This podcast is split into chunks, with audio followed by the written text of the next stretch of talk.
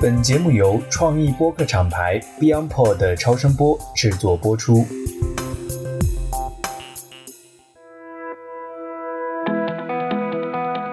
各位听众朋友们，大家好，欢迎来到最新一期的 DTC Lab。这期节目呢，是我们跟我们旗下另外一档节目的联动哈，我们的串台节目《直立行走》。所以我们先邀请《直立行走》的主理人锤总给我们大家打个招呼吧。好呀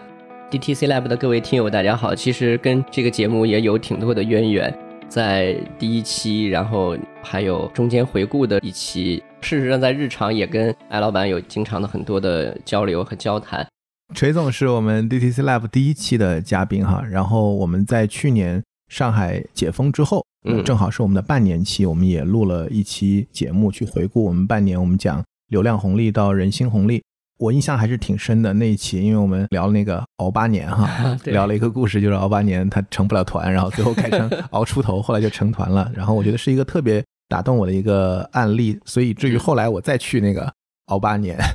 然后我就都会想起这个段子。Anyway，当时我们在录那期节目的时候，其实我们重点讨论了在 D to C 这个语境下，其实一块是关于数字基建，就是怎么利用现在的我们讲三大三小新的流量平台。去构建这种直面消费者的模式，但另外一块，其实我们花了很大的精力去聊这个人心，对，去聊人性，所以也是在当时那个时候，我和崔总我们商量，我们觉得我们可以考虑做另外一档，就是专注关注人性洞察的这样一档节目，叫《直立行走》。那这个节目现在上线也有半年了，我想在我们的节目先开始，想也请崔总，你可以简单的回顾一下，就是你做这半年的节目的一些感受吧，心酸历程是吧？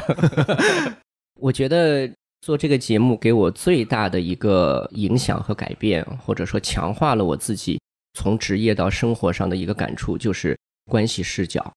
你怎么看待你和真实的生活、真实的人之间的一种关系？什么叫关系？我们俩之间有关系吗？在同一个朋友圈，这就是关系吗？甚至过去三年的时间里边的各种信息的种杂、纷乱，在这个过程中。我不知道别人有没有，反正我是在朋友圈里删掉了很多人的。就大家会发现说，原来对这个世界的见解有那么大的反差和矛盾冲突。所以这是第一是关系，第二呢就是去理解基础。我觉得这个基础建设，每个人的思想上的基础建设，在接下来可能会越来越重要，包括生活的基础建设。所以上次跟 Eve 一起在聊男性女性的时候，我说家庭，我认为是接下来的核心竞争力，因为这是你的生活的基础。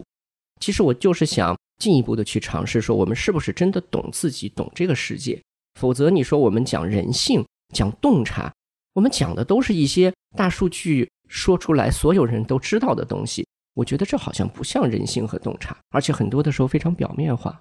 其实我们做播客本身也是一个践行 D to C 的这样的一个做法。是的，知行合一。因为崔总是我们策略的合伙人哈，我们都会有很多的机会去侃侃而谈。或者说去分享我们的很多的见解。我以前大家开玩笑写大量的 PPT 是吧？PowerPoint，但是大部分的 PowerPoint 都是既没有 Power 也没有 Point。是。所以到底我们的这些有 Power 的 Point 到底来自于哪里？是来自于我们的思考、学习、输入、反向的输出。更多的时候，我觉得还是来自于我们在践行的过程当中，结合我们遇到的这个真实的世界、真实的关系、具体的每一个个体。用到我们的节目里跟你互动的听友，这些才是我们真正的去成长的这样的一个载体。嗯，所以我觉得这也是我们这一年吧，因为我们其实很多人也跟我聊哈，说感觉你包括你们公司花这么多时间精力做播客，你感觉有点潜台词，有点不学无术啊，对，不务正业。对对，所以我觉得也借这个机会，其实分享，我确实觉得这一年对我来讲还是有很多的认知上的提升啊，借由做这件事情。OK，那言归正传，我们今天呢，其实想特别讨论的是我们在去年的金头场上，我们有一个 D to C 的专场，对，然后一个主旨演讲也是崔总来做的，就是关于品牌的权杖。我觉得这个话题是我们在去年十月份，我们自己团队在苏州，包括十一月份在金头场，我们去重点去聊的一个话题。我觉得也是一个非常重要的一个命题。我觉得在整个二零二三年，其实它就像一个 Hashtag 一样，可能我们会围绕这个话题，我们要去做很多的思考、研究和讨论。所以我也想请锤总。在一开始先把这个议题抛出来，我们接下来可以一起来做一些细化的讨论。好呀，好呀，我觉得我们可以从一些生动的东西来聊聊，因为品牌的权杖，大家一听好像很高大上，但是似乎它像是一个概念。其实在疫情到快结束之后啊，我想先问问艾老板，就是你身边有没有人跟你聊起过这样一个话题？就是他说，过去这三年好像是丢掉的三年，是失落的三年。对我看到有很多的，包括自媒体就会写这种比较煽情的标题，嗯，感觉这个失去的三年。但我比较直观的感受就是，像比如小孩儿。他可能上三年的网校，是吧？大家可能去讲这些段子，就说这个孩子可能出国留学，根本一天都没有出过国门。然后他可能读了大学，上了三年的网校。我觉得确实这三年应该来讲，他没有失去啊，任何人都没有失去。嗯，但是我认为确实可能会对所有经历这三年的人都产生很大的影响。对的，我非常同意。我觉得这根本不是失去的三年，我觉得这是有深刻的影响，而且我把它叫做验证的三年。就是这三年，其实大家有没有发现，跟这场疾病的情况非常像？因为我刚才也表达了我对东方哲学的这种迷恋和深信。我觉得中国人一直讲天人合一，自然界发生的很多事情，它一定会带动社会、经济、文化与之相关的一些变动，或者说它也反映其中的一些趋势和可能性。这场疾病其实带来的就是对我们的一些最基础的体质。抵抗力等等的一种考验，一个验证。它的特点，你看，一个就是大家的症状不一样，它影响的方面多。第二呢，它恢复的慢。最近有一个说法叫做长新冠，然后呢，出来这个东西说要尝试那个常态的长还是长期的长？长时间的长？嗯，长时间。意思是研究出来说，好像有些新冠患者啊，所谓的阳康啊，真正的恢复要一年左右，甚至一年多。那现在你看，我们在办公室里有些人。身体状态好像恢复了，但是容易出现乏力啊、咳嗽啊。为什么会说到这儿呢？我想说，过去的三年其实是验证我们每个人生活和工作，包括营销它一个底层竞争力的三年。就这三年，它不光是说你有没有扛下来，而是说这三年里边，其实所谓的失去还是没失去，是看你有没有合理的顺应这个状态，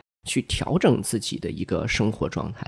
你的生活或者一个公司也好，或者你的身体也好。调整的能力越强，不就说明你的竞争力越强吗？因为不可能永远都是一飞冲天的适应力。对适应力，我觉得我们既然整天挂在嘴边说这是一个多变的世界啊，这是一个这个什么所谓起点的这个时代，未有之大变局，嘴上既然说，但说完了之后呢，做生意的方式、活着的方式，还是想回到原来的样子。你看很多人现在刚刚放开之后，身体状态其实没有恢复的很好。但是已经开始疯狂的去做长途旅行。其实我觉得，就是我们还是在一种情绪的这种迫使之下，就很想回到说，这三年我当他没有了，我要赶快回到三年前的那个样子。那这里面反映了一个重要的心态，就是既然我们谈的是商业，包括刚才说品牌的权杖，品牌在这三年里边有权利吗？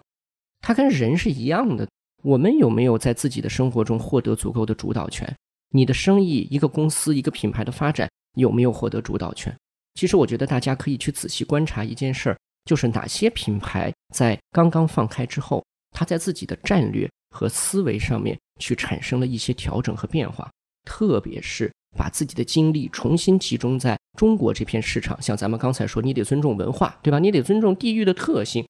回到基础规律的那些品牌。我觉得是接下来我认为是值得期待的品牌，或者说它开始正在快速的成熟化的品牌，那就证明它这三年的学费也好，它的这个磨难也好，没有白经历。比如说，我举个例子，前两天看到一个文章，讲到这个元气森林最新一年的经销商大会，他在里面特别强调说，我们如果想追上友商，很重要的要夯实我们的渠道能力。所以在几个月之前，直立行走有一期，我记得讲周易。在里面提到了元气森林出矿泉水的例子，我当时就说：“我说这种水饮啊等等，大家都在讲它的什么高端定价呀这些东西。我说在中国所有的这种东西，说到底就是一个竞争力，就是渠道。当年我们做过一个 training 一个 workshop，在我以前的公司，就是谈中国的 low tier city marketing，那是在十年前就谈这个问题。然后我记得当时戴尔的营销的负责人坐在下面，然后上面呢听联想的。marketing 在分享经验，在听什么呢？听他们怎么把广告刷到村里老乡的猪圈的墙上，怎么样通过卖烟酒的卡车把笔记本送货送到别人家里去。所以他听到这种的时候，他是不解和震惊的。那就说明你是否真的了解中国市场。所以今天我们身在大城市，特别是一线大城市，在做营销，有的时候我们会忽视幅员广阔的中国。你有时候真的不太明白什么叫中国，你对中国的理解太片面，所以对市场、对人的这种理解非常的模型化。我就把中国人分成五类，然后这五类里边就是有一类，这就是我的这个消费群体。我觉得这种思维本身已经远远过时了。它只是我们比较懒，我们还想按原来的规则发展。就像三年之后身体还没恢复好，我就想赶快出国游，我就想赶快长途游，因为我忘不了那种美好的感觉呀，我得回去。但事实上已经变了。所以，当品牌重新开始重视，甚至说我们说新消费品牌都开始重视渠道、重视商业的底层规则的时候，我觉得其实这样的品牌有更大的机会，因为他意识到体制才是关键的。那个恢复期其实没有想象的会来那么快，但是这个三年也好，这个逐渐开始的恢复期也好，其实恰恰是提供给品牌去重新审视你自己的基础权利在哪里。所以从这个维度出发，我觉得咱们为什么在 DTC 里边谈品牌的权杖，就是品牌与传统的广告和营销行为相比，包括说与疫情前的很多行为相比，在这三年里边，你会更强烈的意识到。品牌今天对市场的理解和主导，都已经大量的或者过度的依托于第三方甚至第四方的力量帮你去完成。所以我老想说，我说咱们这个 DTC 是 Direct to Consumer，其实它应该有一个词是 Direct from Consumer，因为它像是一株植物嘛，你的根系得扎在土里，你得深刻的了解这片土壤的变化，你才能够调整自己的姿态和生长方式。所以今天的很多 marketing，我们去问的时候，你发现好像已经有相当一段时间没有做过深刻的市场调研了。尽管说我们要年轻化，我们要做年轻人的市场，你有真正的去了解过不同区域市场、不同层级市场上中国青年人他们的诉求吗？所以网红化的打法、快增长的打法，很显然接下来已经未必那么容易调动人们的这种消费的兴趣了，因为你想。这三年过来之后，从我们自身作为消费者来说，你最期望的是什么？第一就是烟火气，城市不能没有烟火气。三年里边很多终端的业态、零售业态，他们支撑不住倒下，但城市不可能变成一个空落落的一个场所。人们有期望，那就有市场，就一定有新的商业去填补、去制造新的烟火气。那么新的零售业态不就是一个跟用户关系、跟直接生意要形成更深的这种关联？和影响力的这样的一个新战场吗，所以只靠达人帮你去吹嘘一番，做几场直播，你就打算建立关系，这种事越来越变成天方夜谭。第二件事情，我们的期许是什么？我们就是希望我们自己的这种产品跟人之间能够形成更强的关联，就是他真的需要我，他跟我产品建立起来的忠诚度也好，或者说他对品牌的一种信任也好，更加的强烈，而且。消费者经过这三年，在消费的意识上面，可能也会形成更多的理性，或者他的判断因素也会更加的不同。所以这些东西是真正在变化的。C，我们说了半天 D to C，说了半天品牌 branding，结果最后呢，把最重要的土壤放到一边不谈，把自己扔进一个营养液，说只要有这个营养液，我就能长得好。所以这就变成了一个人工培植植物。如果没有人给你加营养液，你怎么办呢？对吧？OK，所以我觉得这是我的一个感受和理解。对，我觉得我们当时在去年底去提出这个议题，哈，我觉得一个很重要的背景，其实我觉得你刚才的那个类比对我的启发，就是我们可能之前没有做过这样的一个类比，就是把这三年，它这三年既是一个疫情改变我们每一个人的生活状态，以及我们的很多的思考问题的方式的三年，是，同时这三年其实恰好。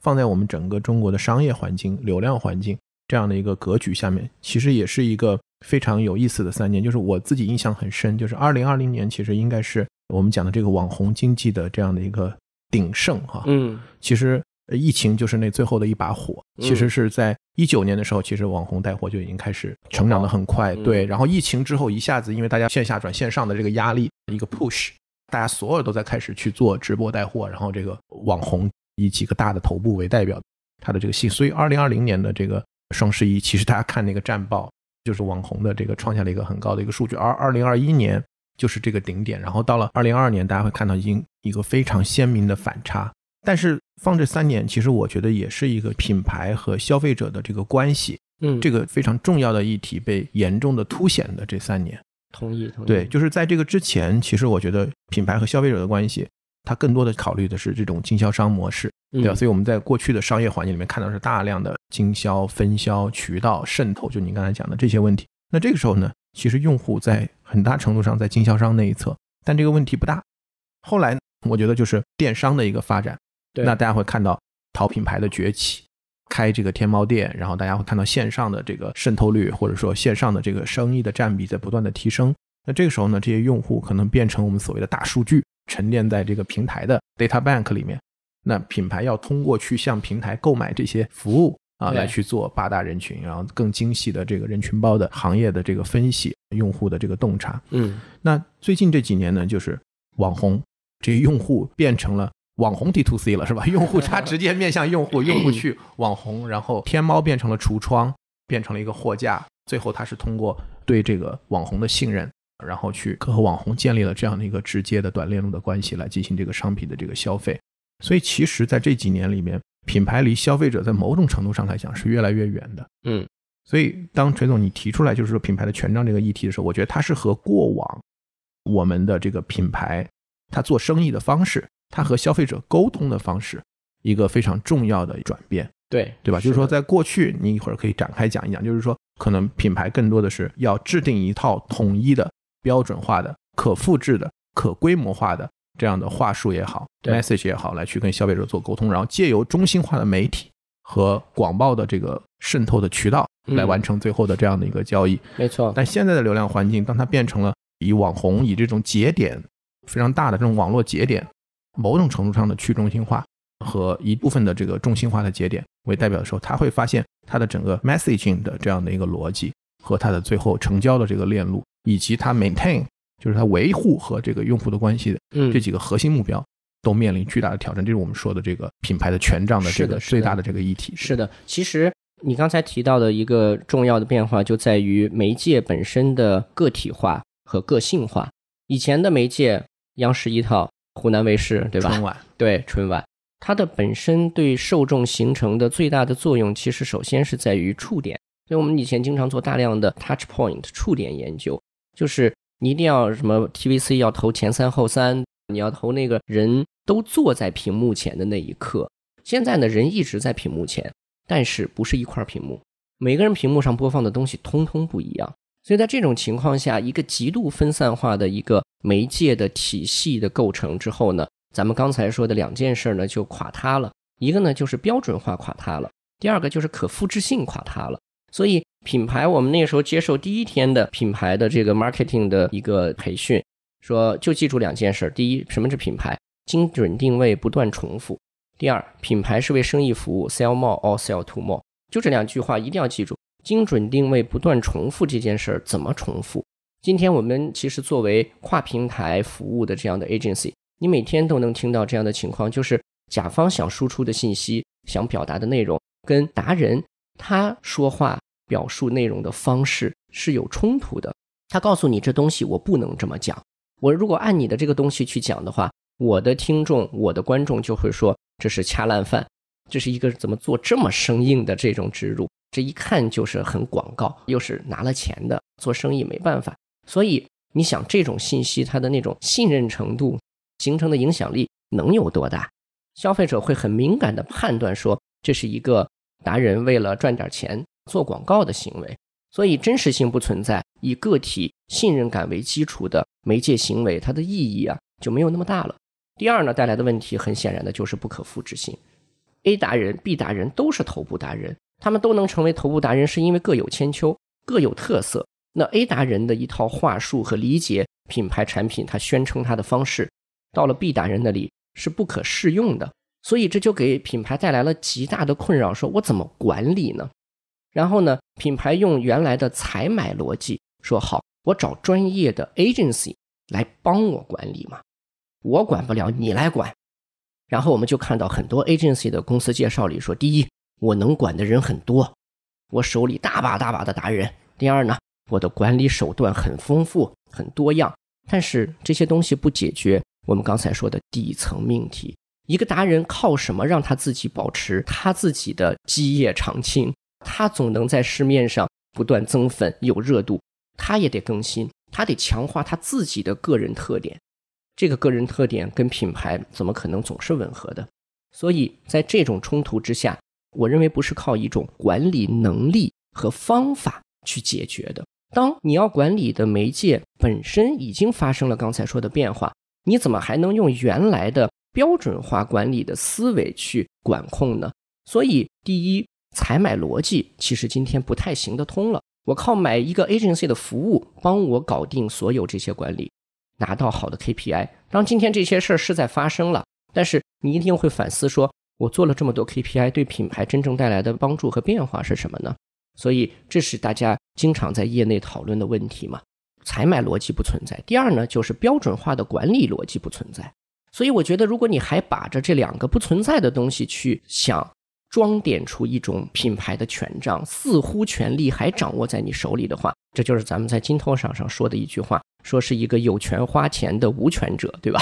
对，预算还在你那儿吧？这甲方爸爸你来花钱，但是。但是你会前所未有的痛苦，对和郁闷，对吧？就是我的预算其实比以前多多了，但花起来怎么这么难，或者说花起来怎么这么憋屈，花的不开心。对对，还是这个 mindset，就是你的这个认知对这个关系的理解。对，因为我们记得当年写这个定位这本书的两个作者哈，杰克陶尔特和阿尔里斯。阿尔里斯其实后来专门有写一本书叫《广告第二，公关第一》。其实那个是在传统媒介的时代嘛，嗯，那放到现在这个语境，我们都不否认，就是 KOL 或者网红现在是非常重要的，既是手段又是媒介，对，同时又是内容。我觉得就是可能关系第一，对，就还是回到这个关系。只不过这个关系，你到底把网红是当一个媒介，还是把它也当做是你的用户？某种程度上就是最好的关系，就是它本身就是你的用户。所以我们其实，在金豆上提了一个理念，我们叫 KRM。versus CIM 就是 Key Relation Management，对，就要做这个关键关系的管理。对，那其中有一个点就是说，我们要把 KOL 变成 KOC。当时我们一说，大家觉得我靠，这是个什么个梗，是吧？就是把 KOL 变成 KOC，就是说，因为当我们讲 KOL 的时候，其实你想想，这个 L 它作为一个意见领袖，其实更多的时候它是一种什么样的人设？就是说我见多识广，这个行业里我特熟，我是老师。对，我们拿汽车举例哈。汽车这个行业，我不知道是不是因为特别保守和传统，到现在为止还叫媒体老师是吧？就我们请一个人说，我们去请这个媒体老师。对啊，我们想象一下，这个媒体老师，因为他经常被各个车企请去参加这个新品牌的发布啊、座谈、研究，所以他对可能这些车的品牌和产品都比较熟。嗯，所以他在做一支，我们假设一个他做一个内容的时候，他就讲的就是说，因为我见多识广。所以我来带你来去了解这样的一个品牌啊，它好，我带你去体验啊，我是抢先试驾，就这种感觉，对吧？但实际上来讲，现在我觉得更重要的，对于一个品牌来讲，你原来伺候好这些媒体老师，但更好的一个方式是，这个老师或者说这个我们为什么叫 KOC 呢？KOL 变成 KOC，就他不是一个 leader，他就是一个 consumer，嗯，他就是你的用户，对，他自己懂你的品牌，用你的产品，更好的一个体验是说，我就是用你这个产品。我用你这个产品，我用了五年以后，我来告诉你为什么它好，我是怎么用的。而这个视角和我们前面讲的那个老师视角，老师视角，对，就是 KOL 的视角和 KOC 的视角是完全不一样的。非常同意。对，但是可能绝大部分的品牌在采买的逻辑里面，他认为 KOL 就是粉丝量大的，对对，就是叫 KOL 头部的，对，粉丝量小的，就是用来去用来去像你说的水军啊，刷墙的、铺量的、打底的，对吧？就是我来先搞个一万篇，就这种样的。这种它叫 KOC，你说的太对了，就是 KOL 跟 KOC，本来 KOC 出现的时候是说 Key Opinion Consumer，它指的是它的那个真实使用。对，其实这里面就是咱们说的 L 跟 C 最大的区别。我们为什么说 KRM Key Relationship Management？它首先是把 L 变成 C。当你变成用户，你真的用过之后，你的那个体会和你读完它的介绍，听完产品经理的一顿喷，完了之后自己理解之后上直播间，完全是两码事。你真正想表达的那些感受，一定是更加真实有效的。所以这个东西从本质来说，你如果把 L 和 C 当成级别差异、影响规模差异，那就是媒介嘛。湖南卫视影响大，影响年轻人多。然后呢，CCTV 一是全中国人民的这个渗透的首选渠道。这就是按照量级划分嘛。但如果你要按关系来看的话，C 是那个真正的根系和土壤。所以这其实讲到了一个很重要的我们的逻辑，说当刚才传统的权杖所倚仗的那些权力的机构或者我们说帮手，他施展权力的渠道方式消失了或者不再稳固之后，他怎么办？其实就是改变关系，你得重新让更多的 KOC 变成你的根系，你通过他们来吸收理解土壤状况，包括反过去去影响土壤。其实这是我们想说的关键。那这件事跟我们刚才前面说的基本功也好，底层逻辑也好，其实都是一脉相承的。所以我觉得现在我们在跟很多的品牌在合作，或者我们希望能够传递的一个模式，就是你要像去 pitch 一个普通的消费者一样去 pitch 这个 KOL，或者说这个 influencer。但反过来，更重要的是，你其实应该像去 pitch 一个头部的 KOL 一样去 pitch 你的消费者。对，就是其实是一样的，本质上来讲，而且我们会看到，在很多赛道，我认为一个优秀的创作者或者我们讲的 KOL，不管他的体量多少，他都会是一个稀缺资源。为什么？就像母婴，举个例子，这个赛道我们看也是竞争很激烈的这个赛道哈，国外的品牌跟本土的品牌，大家都打得很厉害。嗯，那么的话呢，我们拿飞鹤，飞鹤的崛起，大家肯定都知道。除了定位啊，就是这个传播这一块，还有一个就是它自己的渠道，它的这个在终端的这样的一个运营是非常非常非常强大的。但另外一块，我们来看一看，就是在母婴博主这个资源的争夺上，因为对于一个母婴的博主，其实他可能是最不一样的一类博主，嗯，因为它是一个 temporary 或者说周期性、阶段性的这样的一个称谓，因为他只有在他自己去。这个人生的重要的这个阶段，嗯，有一些其他的博主可能也会在他人生的某一个阶段变成 母婴的这样的一个博主，是的。那这个博主跟其他的博主一样，他不可能当老师，就他不可能进入我们刚才讲的就是汽车老师、媒体老师的那个语境，因为他的人设或者他自己应该做的事情就是他到底用什么，嗯，他不可能今天接这个品牌，对，明天接那个品牌。后天接那个品牌，然后说我们家孩子今天吃这个，明天吃这个，明天喝这个，对对对，对吧？所以他必须得就是他自己用这个东西，他也认为对他的孩子是好的这样的一个选择。所以那这样的一个情况下，他就不可能变成一个今天接这个，明天接那个，然后反复评测对比，就这样的一个。同意同意。那如果是这样的话，那他就变成了一个稀缺资源。是的，而且呢，就是这也是为什么我们在谈品牌权杖，当时讲 KRM 呀等等，咱们这个新的一个思维体系的时候。会特别强调盟友和共创。按刚才咱们说的采买逻辑啊，你发现以前采买 agency 还采买什么呢？采买的是 agency 的大脑脑浆。我们经常说自己做的是脑浆生意嘛。哇塞，这个一下子 有点猛烈。七八个人，然后坐在一个会议室里是吧？策略、创意、account，然后哇，开始各种喷、各种讨论，然后哇，big idea，然后广告节得奖了，哇，好酷，好爽，这个好感人。这些维度的一些信息内容，包括说大 campaign 是不是仍然有用武之地？我觉得仍然是有的。它能够形成一种信息的统领式的呈现，它相当于就是品牌亮个大招，呈现一个总体的的自己的一个 image。但是从长期的每天 daily work day by day 每天在发生的这些运营和自己的这种声音的温度，从这个角度来说，其实大量的内容是需要被产出的。很多的品牌，我觉得。其实面对的是一种内容的枯竭，就是可说的东西没有那么多，而又经常想指望着靠原来原始的逻辑说，agency，你能不能帮我这次想个话题？这个话题一下就火了。最后你发现是靠什么火？可能很多时候是靠推流火的，你是靠拿钱买了流量把它冲火的。所以在这种情况下，揭示了一个尴尬，就是 agency 本身可能也需要改革，整个 marketing service 都需要改革。改革的地方就是。我们需要拥抱更多的根系力量，我们需要跟真正接地气、真正的 social 动物在一起，去共同想象这个品牌应该成为什么样。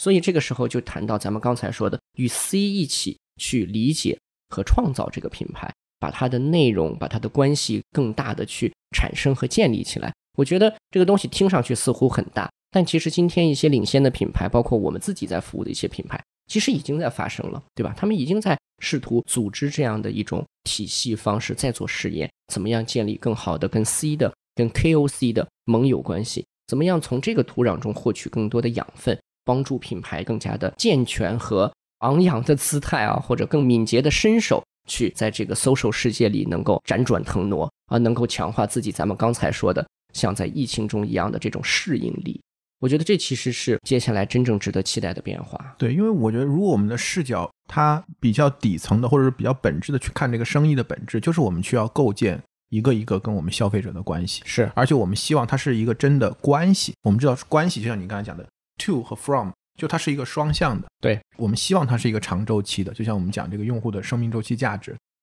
在这样的一个语境下，你就理解为什么你要做运营，就是因为一个关系的 maintain。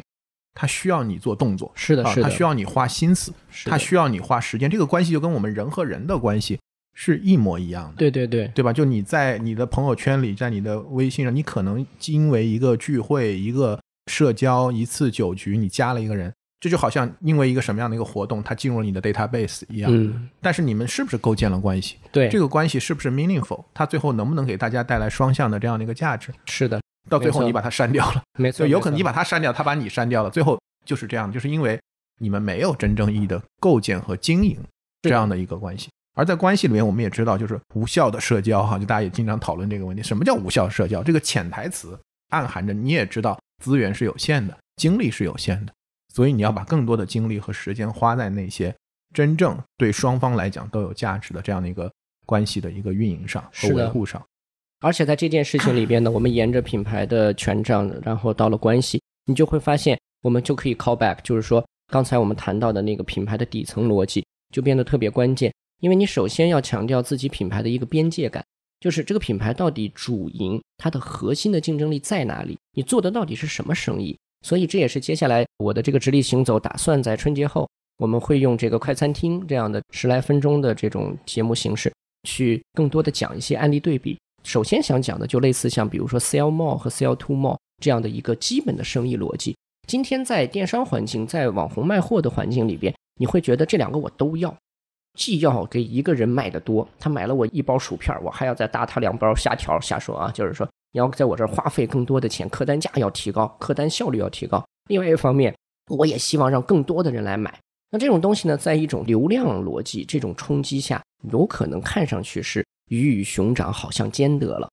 但是当你回归到商业本质的时候，这件事其实很关键。而且跟我们说的 DTC 跟这个理解市场有很大的关联性，因为 DTC 本身应该是一个我为之所设立的一个体系。我们举一个例子，就是艾老板，你在美国生活过、学习过，你肯定知道有一个超市叫 Trader Joe's。嗯，网络上有大量的中国留学生和在美华人把它叫缺德舅。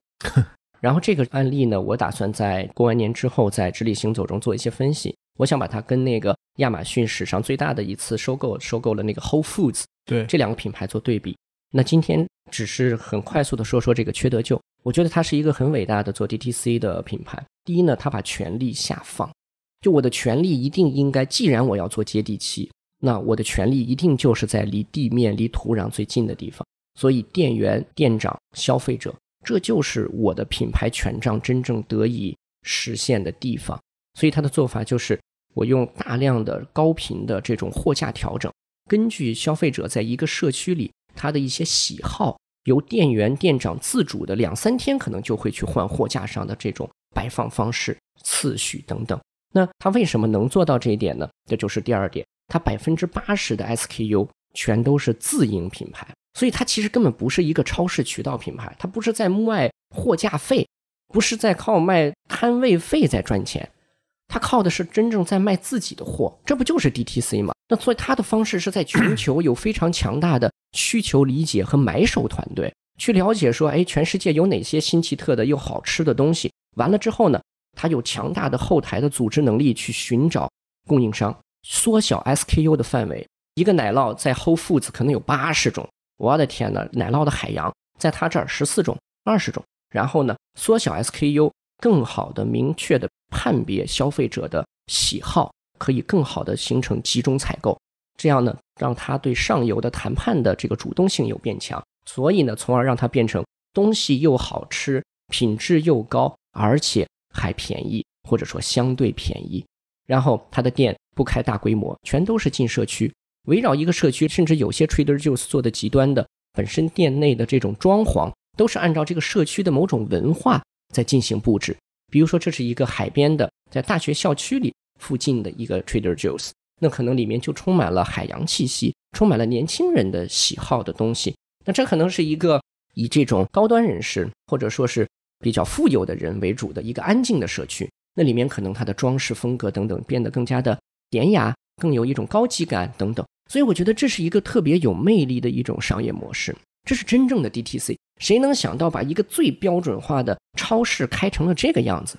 你会发现这是一个特别好的一个反差的点，就是我们刚才说的超市。我们一想就是标准化的大货架开架。说难听点，高露洁在这个超市摆在什么位置？你换两三个大超市在以前，它一定还在那个位置，因为它就要求在那个位置。所以这就是 trade marketing 强大的表现。但是在 Trader Joe's，百分之八十是我的自有 SKU，我完全可以根据真正的需求决定谁应该摆在最显眼的位置，因为那会带来更强大的销售带驱动力。所以由此带来的第三个影响和结果是什么呢？网络上充满了 Trader Joe's 的传说。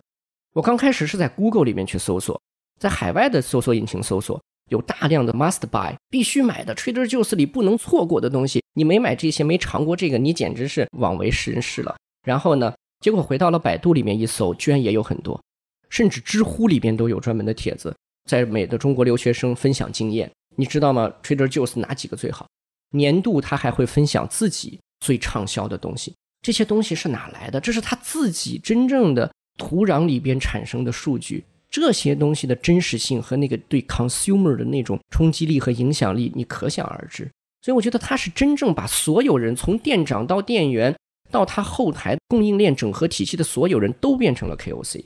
你们都是 consumer，你们来说说东西到底好不好吃，到底哪个好吃，哪个才是我们喜欢的？我很有启发，就是。我们讲了这么多年，以用户为中心，以客户为中心，以消费者为中心，就好像这个是不欲自明的天理一样。但实际上，重点不在于你怎么说，而在于你怎么去践行和怎么去做这件事情。我们讲这个权力的品牌的权杖，或者讲美剧《权力的游戏》，就是到底权力来自于哪里？你看今天举了一个特别好的比喻，就是到底是来自于土壤，还是来自于营养液？我们不要延展多了哈，就是我们讲，我们延展多了就不合适。就是权力永远是我们叫 from people。By people for people，就是说你其实是从哪里来，对，然后又怎么经由他们去放大，最终的终极还是为了更好的去服务啊这样的一些用户。然后我觉得在现在这个时代，当你想去构建这个关键关系的时候，其实我觉得就会回到你刚才其实讲的，就是品牌的一个另外一个窘境，就是说他发现自己没有故事可讲，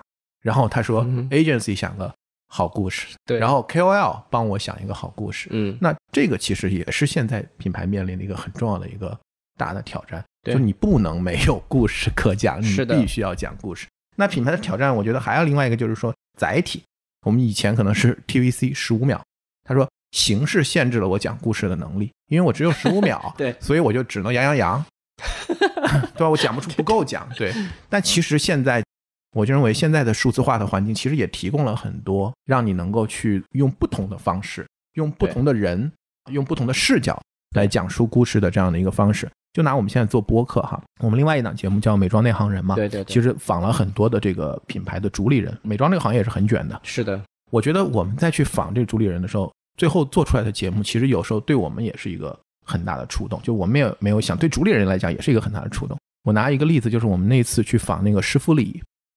这样的一个品牌，它是一个护肤品牌，然后它的两个主理人 Elaine 和 Bill，我们那次聊了大概一个半小时吧。嗯，聊完了以后呢，其实很有意思，因为我问他们就是以前有没有，我觉得师傅里是一个有品牌哲学的一个品牌，虽然是一个初创品牌，时间并不长，但主理人有自己的哲思，有自己哲学的思考，对品牌的理解。对，我觉得这个是非常少见。所以当时我跟海啸，我们的另外一个主理人，我们当时想，我们做个尝试哈，所以后来我们取了两版标题。一版标题叫《一场始于高三的恋爱，成就了十年后的师傅里》，因为他们俩是这个恋人，对，就是也是非常难得的这样的一个关系，这么多年的一个关系，然后一起创业，然后一起来做这个事业，很不容易。另外一个呢，我们就说师傅里如何用品牌哲学培养护肤界的这个巴塔哥尼亚哈，就是我们说完整版，就这个时间也更长。当时我就想试一试，我们看有多少听友，嗯，会去听那个更长的版本，对，去听那个里边讲哲学的，嗯，这样的一个版本。最后的实际的结果是那个更多，那个更长，嗯，那个更多，它时间很长。那么我觉得并不是说消费者不愿意了解你，包括我们昨天去跟另外一个平台交流，就是说其实很多用户或者消费者，大家其实对品牌抱有极大的好奇心。嗯，他其实想听到你到底是怎么去思考，你为什么想做这个品牌？对。而现在其实有不同的媒介的形态去能帮助你做这个事情。那次我们跟 Elaine 和 Bill 聊完，他们后来也很有感触，因为他们原来也没有机会去跟不管是媒体，嗯，还是网红，还是消，更不用说消费者，就是花这么长的时间来去梳理一下这些东西。所以后来他说。这个节目后来以后我们招聘，他就是我们招人，我们就先把这个节目甩给他，让他去听一听。我觉得 make sense，对吧？就是说，员工当然也是你的 key relation，嗯，也是你非常重要，如果不说最重要的这样的一个关系，因为你最重要是你们作为一个团队、一个品牌，它其实是通过。啊，也是另外一种 people business 吧，就是也需要人来去做这个事情。太同意了。那大家要去了解你这个东西，你需要讲，你作为主理人，你是品牌的人格化的那个最核心的那个点。嗯嗯。你必须得讲清楚。是的，是的。你的发心，这东西得收钱啊！这个，这帮他整理了一个很重要的东西，我觉得就是他把这期节目可以去建立更多的关系，因为他他触达了一个很重要的叫品牌圣经嘛，就是我们都是传教者，但是传教者首先得有教可传才行，你得有亲身实力，然后你得有那个教义。咱们刚才就是你说的有一点，我非常同意。其实，在身处一个商业世界，身处一个极大丰富的消费主义时代，消费者是不可能抗拒商业信息的，甚至消费者是主动愿意拥抱商业信息的，买买买，对吧？剁手，这都说谁呢？就是他的意愿是在的。大家不喜欢广告，不喜欢听品牌的内容，他不喜欢的是浪费他时间的那些内容。你真正反映人性，反映我们刚才说的土壤，反映这个品牌最动人的东西。其实那东西一定有人听，一定有人愿意爱听，因为那些东西里边蕴藏着他对这个品牌的一种兴趣，蕴藏着他对这种商业啊带给他美好生活的一个帮助他的事物的一种，甚至我们说的夸张点，一种爱。你会发现，我们从我们年轻的时候到现在人到中年，一定有很多品牌是在你心中有极大的印记的。我前两天特别想给我儿子，他不是在学音乐嘛，我特别想给他买个随身听。然后我想让他挂腰上，让他感受一下我当年在街上的这也是主观了，就是 刚才你说的严父模式，对对对，开始启动了。但就是那个品牌那个 Walkman 为什么在我们心里有这么大的触动力？为什么你今天还怀念它？有些品牌你挥之不去的，对它有那种信任甚至信仰。所以我觉得品牌，当你去结合土壤，有点像一开始你问我做播客的感受啊，就我也在这个过程中。其实我也在树立，也许是这个叫做“锤总”这两个字，只闻其声不见其人的这个虚幻的概念，它的一个名声，它的一个品牌性质，要包要包括直立行走这个节目的品牌，它也在这个过程中在建立，但是它必须要跟土壤之间取得平衡，它得去知道土壤要什么，所以我觉得这个是咱们今天我觉得在聊的过程中最重要的一点。品牌的权杖是要插在土中的，它不是一个死木头。咱们说金木水火土，木是五行中唯一一个有生命的东西，所以木插在土中，权杖是要生根的，它得在里面生长。所以真正品牌的权杖其实应该是一个像大树一样的生态体系，它总能够开花结果，这才是权杖。它不是说我手里拿了根棍子号令天下，那这不就回到咱们之前说的买者逻辑、采买逻辑，对吧？或者标准化逻辑。很显然，今天这个权杖已经没有意义了，是一根死的权杖。尤其放在现在的一个宏观经济的一个大背景下，哈，就是说，我觉得就像你今开场的那个类比，我觉得二零二三年呢，我觉得绝大部分人还是希望吧，我觉得不一定乐观，或者说，但是他至少充满希望，他希望这一年会有不同，希望这一年我们会能走出来，对，希望我们能够回归到一个。不一定是三年前的那个样子，但至少是一个我们可以更有确定性，或者说更可以为之努力的这样的一个状态。对，但是我觉得这里面很重要的一个点就在于，你的资源永远都不会足够或者充分。同意。如果说在以前那样的一个环境里，你是一个有钱的无权者，哈，有钱 有权花钱的无权者，嗯，那到了现在这个环境。你可能钱也没那么多，对 对，所以我觉得你不能再用原来的那个范式再去思考问题。但更重要的另外一个维度，我觉得你也不会因为自己没有资源或者我预算没有那么多，我是一个新品牌，所以我没有光环，所以我没有故事可讲，所以我做不了那些事情。对，我觉得这也不应该成为一个借口和理由。嗯，就像我们刚才讲的那个故事讲述一样，并不是所有人只想听那些牛逼闪闪、已经成功的光环故事。对。平凡世界的这些普通的英雄，或者说他们在一个成成长的这个路上的故事，我觉得大家也都很喜欢去听。当然，当然，其实这些故事，我觉得在今天这个时代格外的有魅力。就是人是怎么成长为今天这个样子，一个品牌是如何一步一步的变成今天这个样子。我们今天其实你会发现，我觉得整个人类世界都会逐渐的开始更多的文化溯源，就是人始终逃离不掉两个本质问题：从哪来到哪去。所以我是从哪来的呢？中国是从哪来的？美国从哪来的？这个品牌从哪来？我的人生从哪来？你有了从哪来，你可能才能知道到哪去。所以在这种溯源和对它的历程的一种回顾和理解这件事情上，我觉得品牌其实大有可为。它有充分的机会去调动和吸纳自己的土壤的这种声音反馈，去建立咱们说的关系。所以今天很多品牌说我要做个播客。但我不知道做什么，你会发现很多的时候是因为它还是流量逻辑，还是话题逻辑。说，哎呀，那个上榜的那些他们做的好有趣哦，但是我好像不太适合做成那样，那我就火不起来。我火不起来，那我做这个事儿干嘛？就这个逻辑下来之后，那要这么说的话，那什么都不用做了。所以我觉得这是关键的问题。我们上一期的节目是跟那个研究这个小众品牌的那本畅销书的作家赛米聊这个小众品牌成长哈。嗯，他其实提出了一个概念，就是说小众品牌它其实跟大众品牌最大的一个区别就是说要有这种养成系的这种感觉。他拿婚姻做比喻哈，就是恋人关系和这个婚姻关系。他说这个品牌在这个小众的这个品牌，它应该是这种恋人关系，就是大家是一种。养成系啊，然后就是婚姻就比较正式啊，比较 formal，然后大家要把 这个东西条件都要摆出来。对对对，我其实一个观点就是说，我觉得它其实并不一定是一个小众品牌，我觉得它可能更多就是一个品牌在早期阶段，因为它没有那么多资源，嗯，所以它必须要找到我们讲的 core user，对，就是和这些早期挺你撑你的人一起去把自己的这样的一个在小的情况下能够去长大，但是。其实，为什么到了大的品牌的时候，大家感觉我跟这个品牌就距离越来越远？是的，它就真的变成了一个品牌。嗯，就是因为在这个过程当中，这个关系慢慢的它就淡掉了，变成了生意，它就变成了生意，就脱离了这样的一个关系。那一期节目我们有一个话题，其实留下来，就到底小众或者说它到底是一个品牌早期的阶段，嗯，还是它本身就是一个商业策略？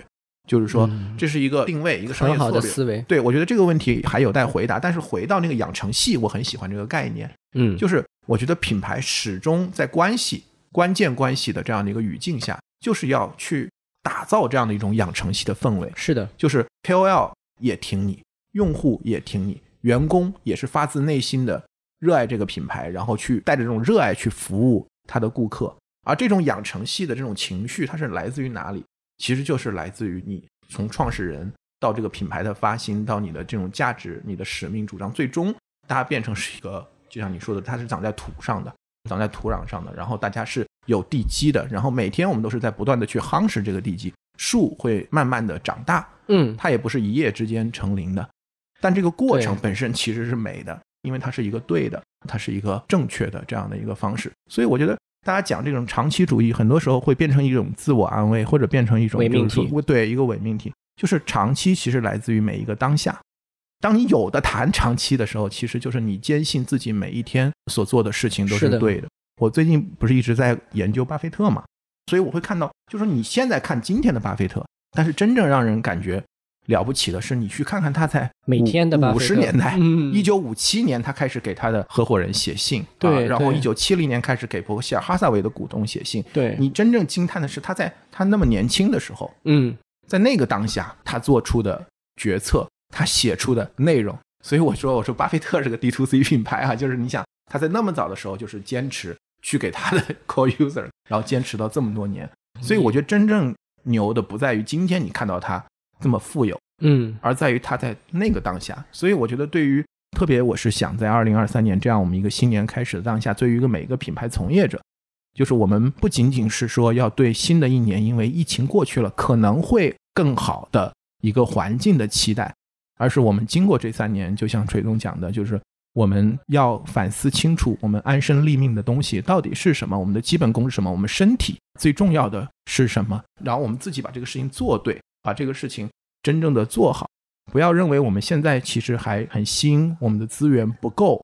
我们的条件跟以前相比没有那么充沛，我们跟很多其他的竞争对手或者大的品牌相比，我们没有那么多资源。嗯，你就想一想当年的巴菲特。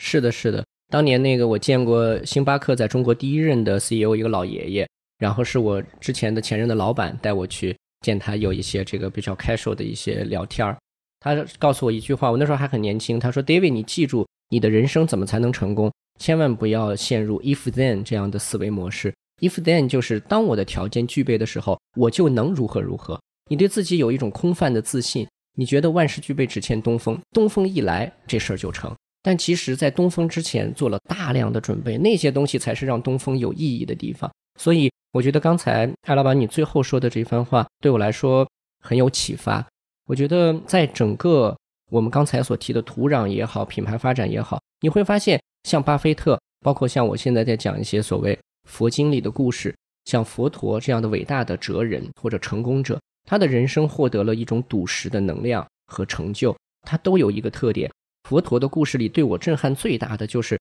他从王子冲出宫殿，某一天夜晚，突然觉得人生怎么这么苦？然后原来不是每个人都像我一样衣食丰足，然后这么快乐的。他就去做苦行，他想知道什么是解救众生的办法。结果最后呢，快把自己折磨死的时候，是靠一个牧羊女还是一个农家女给了他一碗粥，把他救活了。这个时候他才知道，就是我们刚才说的，每一天认真的去应对生活，就所谓如来嘛，如来如去，认真的应对土壤爹给你的力量和声音，去诚实的面对它，并且去回馈它、反映它，这才是所谓的佛道。所以，伟大的哲人的思想的阐述方式不同，但是他们的那个经历的过程，你会发现带动他明白人生是怎么回事儿。这件事儿路径或者说那个启发点其实是有相似之处的，所以我觉得回到老师探讨商业，我其实非常不喜欢就商业谈商业，我觉得那就把它变成了是一种藏在象牙塔里、商学院里的一种模型，一种被总结出来的学术研究。对，我觉得它最大的价值是完成了一种看上去很美的自洽。我在我自己的工作经历中有一段时间非常迷恋这种自洽，但是在最近这几年里边，其实。我觉得越来越多的感到自己贫乏和不足的地方，其实就是跟土壤之间的这种深入的了解，去理解什么是中国市场，什么是我们想知道的消费者。所以，像刚才说的 Trader Joe's 也好，等等也好，这样的一些好的品牌良性运转，就是因为它每天都在跟土壤进行一种交流。今天其实是一个生态迭代或者更迭窗口，所以你是不是？转换了自己，重塑了自己的土壤生态，还是说你用老的成长方式在应对新的？换了一款新品牌的营养液，没错。我觉得这决定了接下来是不是真的有一个长期这样的，或者基业长青。咱们以前读的很老的书，是不是真的实现这个东西？好呀，我觉得每一次跟锤总的沟通哈，尤其在我们这个节目的语境里，我觉得我们每半年一起来聊一聊。其实就像上一次录节目，我也去听一下我们第一期的节目哈，然后今天为了录这期节目，我也重新又听了一下我们半年期的那期节目，我也很有感触。就是可能如果有新的听友也听我们这几期节目的话，可能也会听到我们的一些思考的改变，对我们的语言的一些变化，我们的措辞的一些调整。是的，我觉得他也从另外一个方面去验证或者记录。我们在认知上的一些改变，其实这个我觉得也是反向的这样的一个重要的一个价值。我也希望我们能够定期去做这样的一个沟通，然后不断的把我们的这样的一些思考去进一步的去推进。所以我觉得对于整个二零二三年，我希望不管是我们的节目还是我们的团队，能够跟我们的客户、跟我们的朋友、跟我们的团队，我们一起，大家一起去思考这个问题，就是品牌为什么失去了权杖。而最终他又如何夺回他的这样的一个权杖？我觉得这是一个非常有意思的话题。对对对，权杖已经不是原来的那根木头了。好呀，那今天非常感谢锤总的时间。好，最后我可能想用一个，因为是两个号联播嘛，嗯嗯我用一个带有直立行走特征的东西来结尾，就是新的癸卯年马上就要到来了啊，就是也跟土壤有关，祝福大家明年一定要注重对自己的脾胃的保养，因为。癸卯年是木水年嘛，木克土，然后土又要去应对水的冲击，所以呢，脾胃就是我们自己的那个土壤，身体的最重要的土壤。希望大家能够保养好自己。好呀，也给大家拜个年，然后希望大家和自己所有的重要的人，你的重要关系都能够好好的，对，平安健康。那我们下期再见，拜拜，再见。